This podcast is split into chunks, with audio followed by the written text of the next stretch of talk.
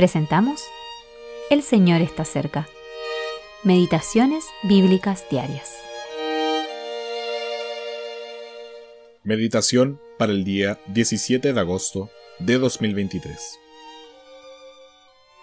Enviaron, pues, las hermanas para decir a Jesús, Señor, he aquí el que amas está enfermo. Oyéndolo Jesús, dijo, Esta enfermedad no es para muerte, sino para la gloria de Dios, para que el Hijo de Dios sea glorificado por ella. Llamaba Jesús a Marta, a su hermana y a Lázaro. Juan capítulo 11 versículos 3 al 5. Confiar en Jesús. ¿Qué confianza en el Señor mostraron María y su hermana Marta cuando enviaron un mensaje para informarle que su hermano Lázaro estaba enfermo. Apelaron a su tierno corazón. Sabían que Jesús los amaba y mencionaron a Lázaro por una necesidad particular.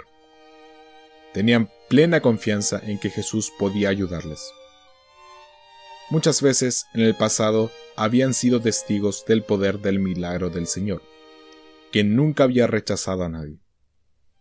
Todos los que acudían a él recibían ayuda, a menudo más allá de las esperadas. Eso es lo que leemos. Marcos capítulo 7, versículo 37. En gran manera se maravillaban, diciendo, Bien lo ha hecho todo. Hace a los sordos oír y a los mudos hablar. ¿Se negaría ahora el Señor a responder a su clamor? Todos podemos identificarnos con María y Marta. No hay hogar ni familia donde la enfermedad y el miedo a la muerte no hayan aparecido inoportunamente. A veces nos sentimos totalmente desesperados. Las enfermedades prolongadas de las esposas, los padres o los hijos agotan nuestras fuerzas, nos privan del sueño y nos dejan completamente exhaustos.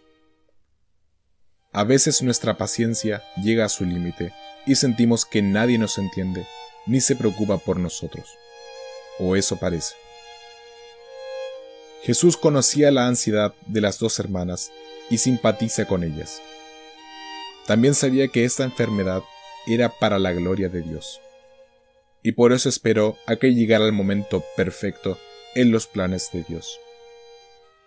Qué confianza y paz sentimos al ver cómo se desarrolla esta escena. También nosotros podemos confiar plenamente en aquel que hace todo bien. Él atrae nuestros corazones al suyo, para que cada uno de nosotros esté convencido de que nos ama tanto como amó Marta, María y Lázaro. Jacob Redekop